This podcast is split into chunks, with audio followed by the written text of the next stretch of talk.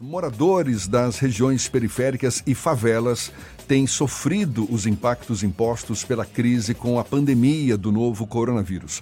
A Agência de Notícias das Favelas encabeça uma campanha de doações para milhões de brasileiros e refugiados que, até antes da chegada do coronavírus, já sofriam com as mazelas locais.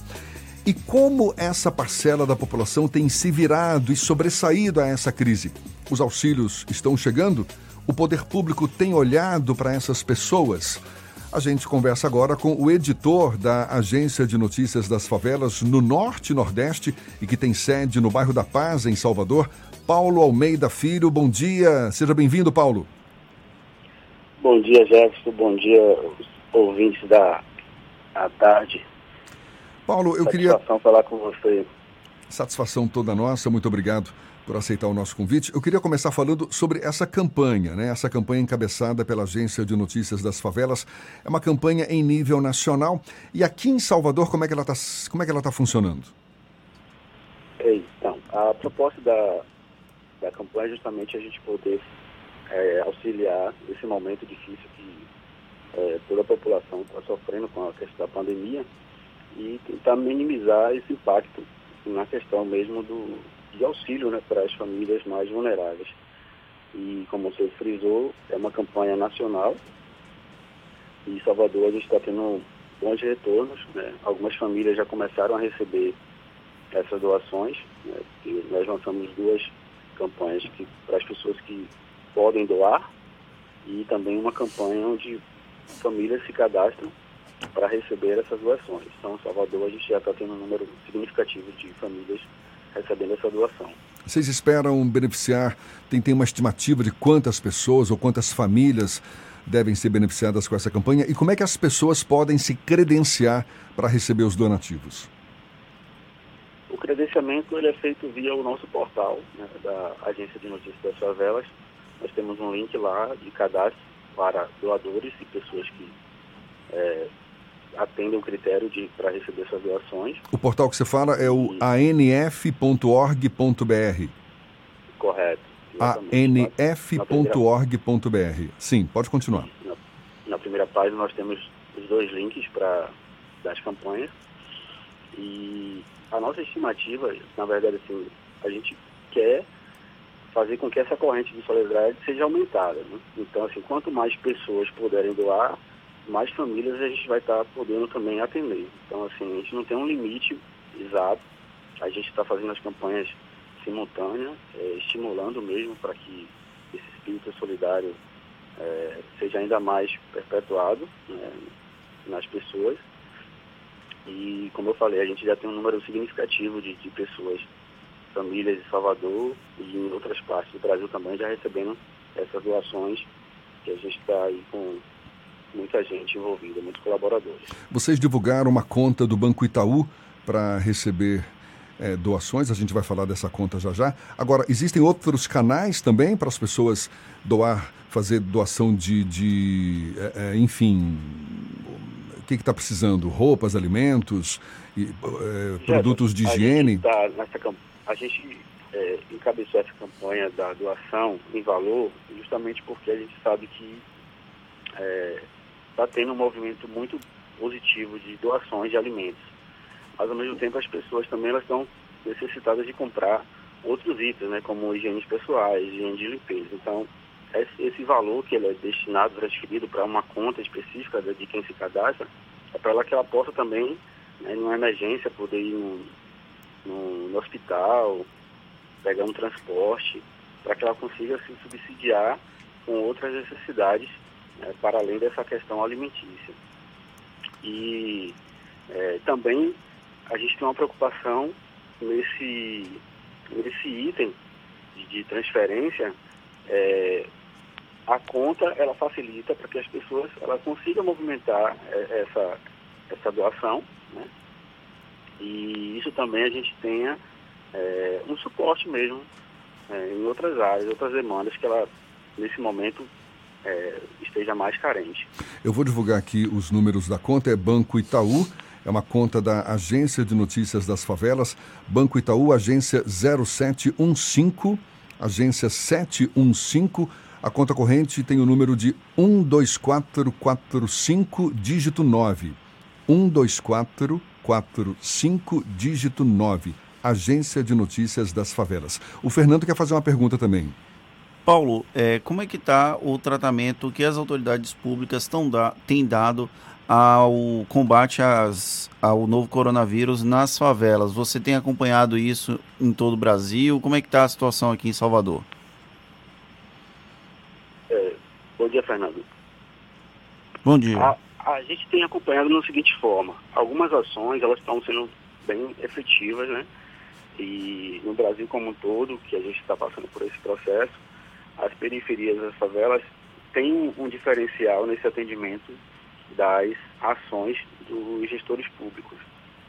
A gente entende que é uma logística, né? a própria geografia do, das localidades tem essa dificuldade também de você ter é, já os serviços públicos é, constantes e nesse momento de extrema necessidade a gente percebe assim, uma força-tarefa né, muito positiva é, nessa questão de orientações, fazendo com que essa ressalva, né, se for sair de casa, é extrema necessidade. As campanhas em todas as mídias têm enfatizado essa questão. Em Salvador, especificamente, né, aqui no nosso território baiano, a gente também tem percebido algumas ações né, nas mídias locais com Estão me ouvindo? Estamos sim. sim. Pode falar. Pode seguir. É.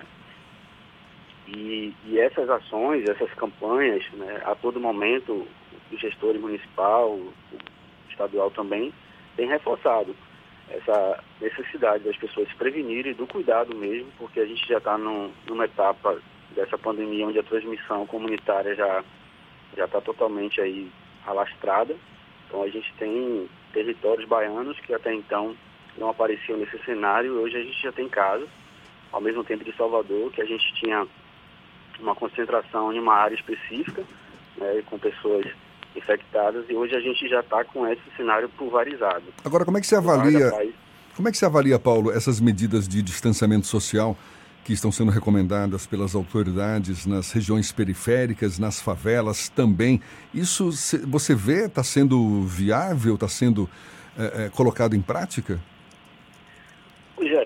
A gente está passando por uma mudança brusca de rotina, né? A sociedade como um todo foi pega de surpresa e isso está sendo é, é um, um, aprendizado diário. Então, assim, não é fácil né, você pedir para que as pessoas parem de fazer suas atividades né, corriqueiras. Então, assim, é um, é, um, é um trabalho árduo. A todo momento a gente tem percebido é, com mais intensidade essas ações né? E é, a cada período que a gente vai avançando nesse processo, são novas medidas sendo tomadas. Então, até se há tempos atrás esses comunicados ficavam mais pela internet, hoje você já tem é, carro de som passando nas ruas, né? você já tem é, grupos focais fazendo um trabalho de orientação um pouco mais próxima mesmo dessas pessoas, porque a nossa rotina ela foi toda modificada. E, e a sociedade como um todo ela está meio ainda sem entender que cenário é esse que a gente está vivenciando. E isso é muito complicado, é, um, é muito delicado. Essas exigências a gente entende tecnicamente que são é, a orientação mais viável, né? Porque a gente está tendo perdas de vidas no mundo todo e na Bahia, Salvador não é diferente. Então, assim, as pessoas ao longo desse período têm percebido a gravidade, né, da, da situação e, na medida do possível, essa, essas orientações elas estão sim surtindo efeito. Né?